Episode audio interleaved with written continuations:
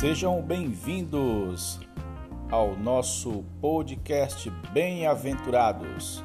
Estamos de volta com mais um Ruminando a Palavra Profética.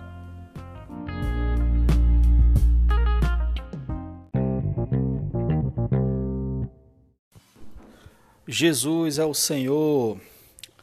Chegamos ao episódio 14, continuando o título Satanás ataca, ataca nossa mente. Romanos 12, 2 tem um versículo que diz assim: E não vos conformeis com este século, mas transformai-vos pela renovação da vossa mente, para que experimenteis qual seja a boa, agradável e perfeita vontade de Deus. Por um lado, nós vemos aqui, não devemos criar a forma deste século, do Ion. Né? Ele tem uma roupagem, o Ion, e ele quer que nós nos conformemos. Mas aqui diz que não, nós devemos nos conformar é ao filho, como diz Romanos 8, 29. Nos conformar à imagem do filho. E como? Faz-se isso através da renovação da mente. Através da mente, a mente, por que através da mente? Porque a mente tem que uh, a mente é, ela vai seguir aquilo que nos que, a qual nós nos interessamos. Então, é, com a mente eu vou dar atenção ou às coisas do mundo ou às coisas de Deus. Quando a minha mente se volta para as coisas do mundo, eu acabo criando a forma dele. Mas quando a minha mente se volta a, ao Senhor, a Cristo, eu acabo adquirindo a forma dele, o formato dele. Para nos ajudar a ser guardados dos ataques de Satanás, do mundo, através do mundo, sobre nossa mente, atrapalhando nossa salvação. Efésios 6 fala da armadura de Deus, a qual um dos itens é o capacete da salvação, no versículo 17. Cada dia nós necessitamos usar esse capacete para nos livrar dos dados, dos dados inflamados os dardos inflamados de Satanás, que quer atingir nossa mente. Encher nossa mente de mentiras, de enganos, de erro. É, primeiro, segundo Coríntios 11, 3, fala assim, ó, mais receio que assim como a serpente enganou Eva com sua astúcia, assim também seja corrompida a vossa mente e se parte da simplicidade e pureza devidas a Cristo. Aqui mostra que desde o jardim do Éden, Satanás usa a mente para entrar no homem, para atrair o coração do homem, a atenção e todo o ser do homem. A mente é o campo de batalha de Satanás. Mas graças a Deus nós temos as armas ao nosso lado.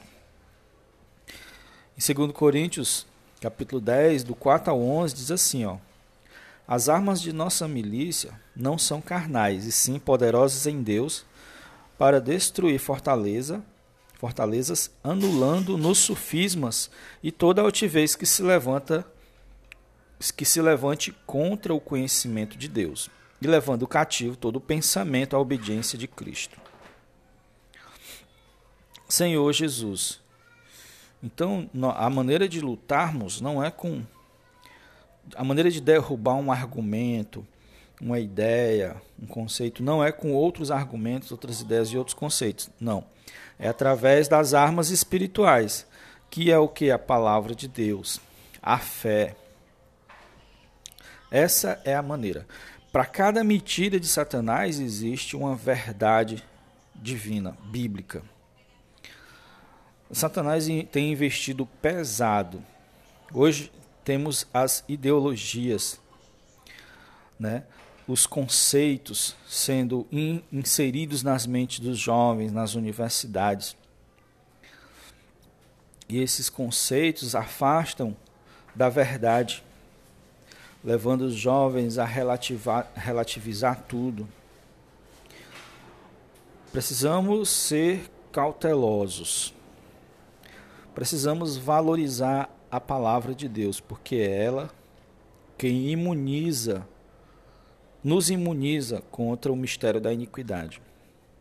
Há muitos exemplos de jovens que viviam na igreja, tinham uma vida da igreja ótima, mas depois que entra na faculdade, a maioria não termina cristão, às vezes até ateu.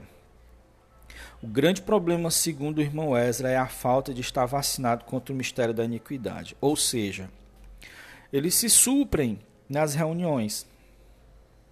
Mas suprir-se apenas nas reuniões não é o suficiente. Deve se alimentar todo dia da palavra de Deus. Nem só de pão vive o homem, mas de toda a palavra que sai da boca de Deus. A única forma de vencermos o bombardeio de conceitos, ideias, sufismos, mentiras que tentam nos conformar, nos gerar uma forma diferente da forma que o Senhor quer. O campo de batalha do inimigo é nossa mente. Por esse motivo, o apóstolo Paulo diz que nossas armas são poderosas em Deus para destruir fortalezas, anulando nos sofismas. Isto é, argumentos em nossa mente que defendem, que nos defendem de ideologias que contradizem a palavra de Deus. Você você percebe que seu pensamento precisa ser dominado? Muitos não conseguem controlar o próprio pensamento. Sendo que o pensamento, a mente, é um órgão nosso, é uma parte de nós e ela deve se sujeitar-se a nós. Mas Durante toda a nossa vida não foi assim. Nossa mente parece-se um cavalo bravo, brabo, solto. Às vezes, alguns cristãos até se ajoelham para orar, mas não conseguem, porque a mente fica com pensamentos acelerados, dando voltas, com ansiedade, com preocupação. Quando não, as distrações rapidamente, facilmente tiram do foco do Senhor um smartphone, um, um, uma notificação. Aí é que está o problema. A comunhão com Deus é uma dessas armas poderosas para cativar o nosso pensamento e levá-los à obediência de Cristo. Contudo, muitos cristãos têm negligenciado isso. Romanos 8,6 diz que o que determina se vamos sentir morte ou vida vida e paz, né? Morte ou vida e paz é aonde nós colocamos a nossa mente. Tem uma irmãzinha na igreja em Calcaia que ela fala assim: Eu lá vou deixar a minha mente se empaiar com besteira, o jeito cearense dela falar. E ela está certíssima. Temos que ter um zelo pela nossa mente, uma higiene pela nossa mente. Devemos exercitar disciplina em nossa comunhão com Deus, para aumentar nossa intimidade com Ele Assim, os nossos pensamentos serão dominados e não seremos levados por sofismas e contradições. Rapidamente, nós perceberemos. Vejo com grande preocupação, diz o irmão Ezra, e é verdade, uma superficialidade no mundo cristão. E até a igreja tem caído nessa o relacionamento com Deus é muito superficial.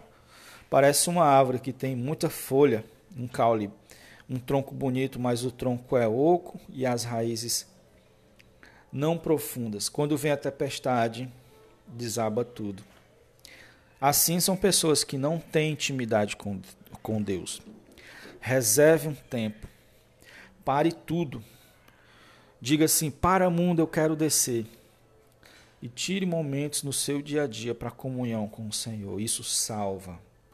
Sua mente vai voltar a ser controlada, vai, você vai entrar em serenidade. O mundo espiritual é sereno, não apressado como esse mundo agora.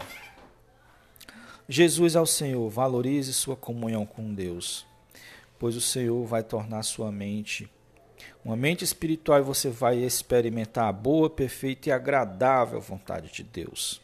Jesus ao Senhor.